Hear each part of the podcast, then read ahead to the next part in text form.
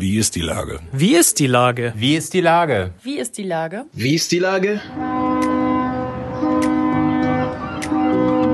Der fast tägliche Podcast mit Lars Meyer. Wie ist die Lage? Unser fast täglicher Podcast als Kooperation mit der Mopo und der Gute-Leute-Fabrik spürt tagesaktuellen Fragen nach. Macher, Musikerinnen, Models, Mütter und Politiker, genauso wie Weihnachtsengel, Schlittenfahrer, Freiberufler oder Weihnachtsfrauen, kommen knapp 15 Minuten zu Wort. Die Auswahl ist rein subjektiv, aber immer spannend und überraschend. Mein Name ist Lars Meyer und ich rufe fast täglich gute Leute an. Unser Partner, der das diese Woche möglich macht, ist N-Club, die Show, Teil 2. Jetzt auf nclub.de und mopo.de. Viel Vergnügen, frohes Fest und herzlichen Dank. Heute befrage ich den Unternehmer und Investor Tomislav Karajca. Ahoi Tomislav. Hi, hallo. Lieber Tomislav, du schiedst in Hamburg ein Großprojekt nach dem anderen an, unter anderem die Umgestaltung des Fernsehturms, den Umbau des Munzburg Towers oder den Bau des Elbdoms. Wie sieht es momentan bei den unterschiedlichen Projekten aus und wo nimmst du vor allen Dingen die ganze Kraft her? Ähm, ach, an Kraft mangelt es nicht. Da können wir auch noch ähm, deutlich mehr Projekte machen, was, was jetzt so meine Kraft betrifft. Außerdem ähm, basiert es ja nicht nur auf meine Kraft, sondern auf die Kraft noch ähm, von vieler, vieler ähm, Weggefährten hier um mich herum. Ähm, insgesamt, glaube ich, läuft es an allen Projekten zufriedenstellend. Auf, bei dem einen oder anderen Projekt natürlich etwas besser, wie jetzt den Munzburg Tower, wo wir nächstes Jahr auf jeden Fall starten mit dem Umbau ähm, und der Sanierung ähm, des Turms. Da haben wir ähm, die Zeit genutzt, um Projektentwicklung, Planung etc., Konzepte insbesondere aufzustellen. Ähm, Fernsehturm, ähm, so wie man es ja auch schon mal verkündet hat, wird alles noch ein bisschen dauern. 23, ähm, 24, das wird ungefähr so der Eröffnungsrahmen oder Eröffnungszeitpunkt sein. Ähm, auf den steuern wir hin und darauf arbeiten wir hin. Es ist sehr komplex mit Brandschutzmaßnahmen, Sanierung ähm, des gesamten Turmes mit der Telekom bzw. DFMG. Und beim Elbdom ähm, ist es halt sehr komplex, ähm, leider noch nicht zu verkünden, ähm, auf welchem Grundstück es jetzt tatsächlich ähm, umgesetzt werden soll, dieses Projekt. schön ist aber immer wieder zu hören, dass so der politische Konsens da ist und dass wir viel Rückendeckung aus der Stadt haben und eigentlich, glaube ich, in in, in, in, in der Allgemeinheit gesehen alle diesen Elbdom auch haben wollen. Wie planerisch oder auf der anderen Seite impulsiv gehst du an Sachen ran? Ähm, also ich bin ja eher ein ungeduldiger Mensch. Ich glaube, bei so Bauprojekten muss man sehr geduldig sein. Hast du dir seit Jahren das jetzt angeguckt, dass immer wieder Leute um den Fernsehturm gebuhlt haben und dann hast du die richtigen Moment abgewartet oder war das eher impulsiv, dass du gesagt hast, kann doch nicht sein, dass den keiner haben will? Ähm, tatsächlich, also ich habe mich nicht die Jahre über mit dem Fernsehturm beschäftigt. Das kam ein bisschen zufällig ähm, ähm, zu der Information, dass es da noch die Möglichkeit gibt, ähm, quasi mit in den Pitch einzusteigen. Ähm, und basierte eigentlich mehr darauf, dass wir hier das Hamburger Ding ähm, entwickelt haben, dieses Konzept, dieses Cross-Community Space, den Cross-Community Space hier und dieses Konzept und die Grundidee zu übertragen auf den Fernsehturm das war natürlich super spannend. Und als ich dann noch herauskristallisierte, das in Kombination mit der ähm, Hamburg Messe und mit OMR gemeinsam zu machen und in der Partnerschaft, dann war ich tatsächlich Feuer und Flamme und dachte mir, wir sind eigentlich das äh, perfekte Konsortium für den Fernsehturm. Und da war ich sehr impulsiv, sehr dynamisch auch ähm, und glaube ich auch totaler hundertprozentiger Wille, den Pitch zu gewinnen. Und von daher waren wir super froh, als es dann auch so geklappt hat. Und jetzt natürlich kommen wir so in eine Projektentwicklungsphase rein, die wir auch aus anderen Projekten kennen, ähm, wo es mühsamer wird, aber auch natürlich auch sehr komplex. Also sowas kriegt man nicht einfach über Nacht so aufgestellt. Du hast das Hamburger Ding schon angesprochen. Du sagst Cross-Community, äh, vielleicht auch besser bekannt in, als leicht abgewandelte Form eines Coworking Spaces, also ein englischer äh, Begriff nach dem nächsten. Ja. Ähm, ihr versammelt dort halt äh, Startups, äh, Leute, die nur Einzelschreibtische benötigen, wie auch immer. Man kann sich da einmieten und profitiert eben nicht nur von der wirklich wunder wunderschönen Ausstattung äh, und der tollen Umgebung, sondern eben auch, dass man mit vielen unterschiedlichen Leuten zusammenkommt. Ähm, das ist ja gerade eben überhaupt nicht möglich, das Zusammenkommen. Wie geht's in dem Hamburger Ding? Wir haben hier natürlich so unseren Grundbetrieb, ne? also von den Büroflächen und da freuen wir uns im Prinzip der Mieter, die alle hier geblieben sind. Ähm, keiner ist gegangen und ähm, wir haben sehr schnell reagiert äh, mit dem Konzept des Corona Safe Houses hier. Also geben wir uns, glaube ich, auch sehr viel Mühe, es so sicher wie möglich ähm, ähm das Arbeiten hier im Haus darzustellen.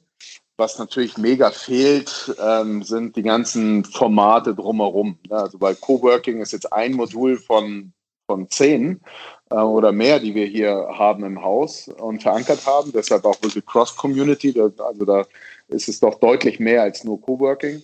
Und das fehlt natürlich ein bisschen, ne? dass diese Abendveranstaltungen, Seminare, Workshops, die Frequenz ähm, ähm, in dem Haus nicht da ist. Es, es gibt so ein Grundrauschen. Jetzt mit dem wieder erneuten Lockdown wird es natürlich richtig wenig. Ähm, jetzt über Weihnachten wird es sicherlich ruhig werden im Haus. Ähm, aber unterm Strich, sage ich mal, ähm, leider nicht in der Art, dass dieses Haus belebt ist, wie wir es planen und, sage ich mal, Anfang des Jahres oder auch schon in der, in der Sommerphase dann wieder erfahren haben, was dieses Haus eigentlich alles kann. Andersherum erfreuen wir uns aber irrsinnig viel, vieler Anfragen und Interesse an unserem Konzept. Ähm, jetzt will auf der anderen Seite, der Betrieb ist so ein bisschen auf, auf Sparflamme, aber andersherum das Konzeptionelle, die Idee, das Know-how, was wir in den letzten drei Jahren hier aufgebaut haben, das ist momentan sehr marktfähig und da freuen wir uns ähm, einer rege Nachfrage.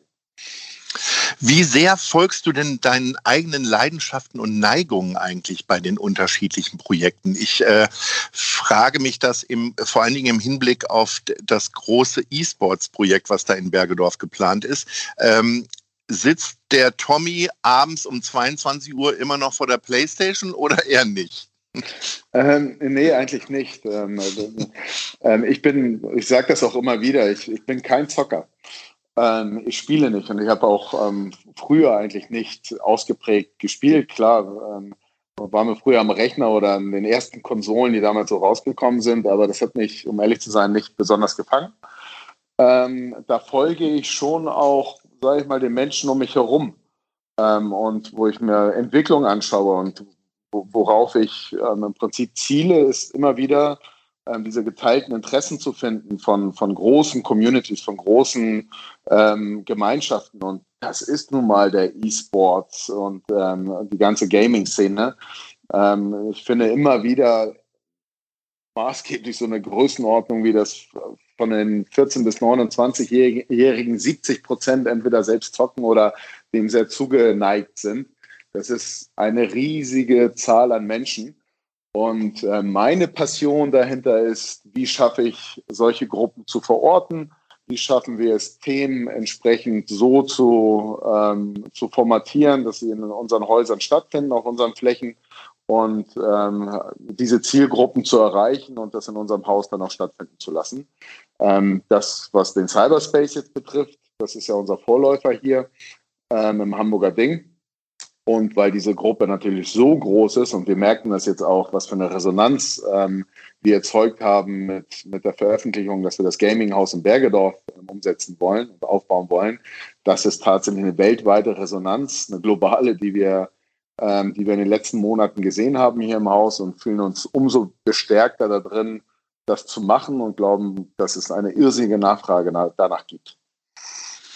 Wie sieht es denn mit deiner Leidenschaft für American Football, Basketball und Fußball aus? Also äh, bring das mal in eine Reihenfolge nur persönlich.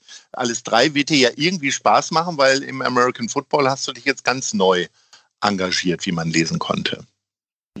Du willst eine ganz harte Reihenfolge haben? Ja. Also in Tabellenform. Na klar. Das darf ich nicht machen, sonst dann kommt, kommt die nächste Frage, sondern noch, noch, nach den Clubs, wenn ich schon einmal anfange. Nee, nee, nee. Nur unter uns mal. also erst Fußball, dann Basketball, dann American Football? Ähm, nee. Ähm, ich muss sagen, früher, früher war es Fußball, aber ich habe mich ganz klar ertappt, ähm, auch so in den letzten Monaten, dass es Basketball geworden ist. Mhm. Also, was ich am allerliebsten verfolge mittlerweile, das Basketballspiel. Ähm, dann Fußball und dann, dann tatsächlich American Football. In der Reihenfolge ähm, American Football ist insbesondere ähm, das Baby meines Bruders.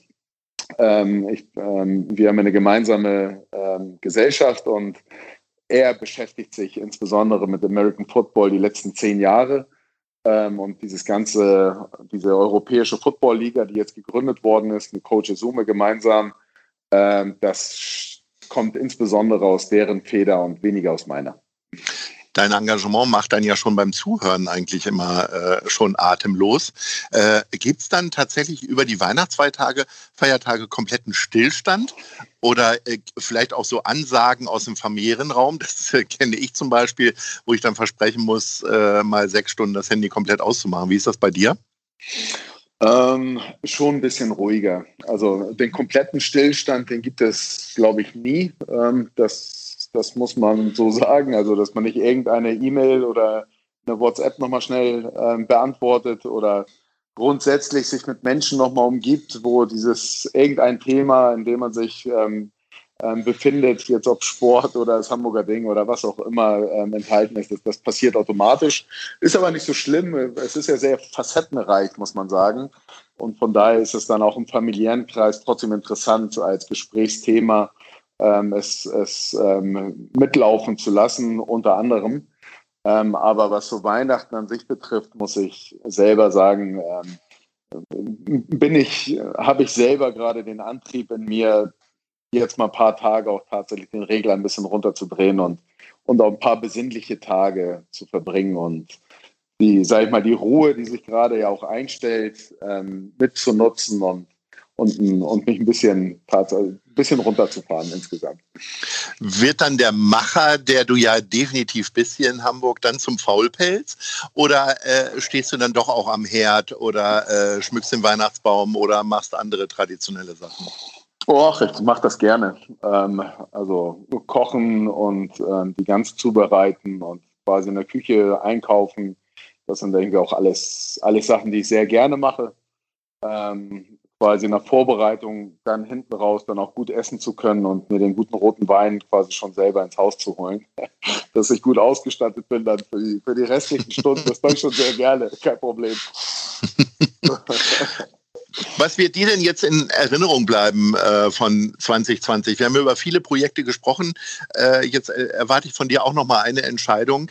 Äh, was bleibt für dich aus 2020? Was war so dein schönster Moment, äh, als ihr die Zusage bekommen habt, die äh, American Football quasi zu revolutionieren? Oder ist es doch eine andere Zusage, die wir, von der wir vielleicht noch gar nichts wissen?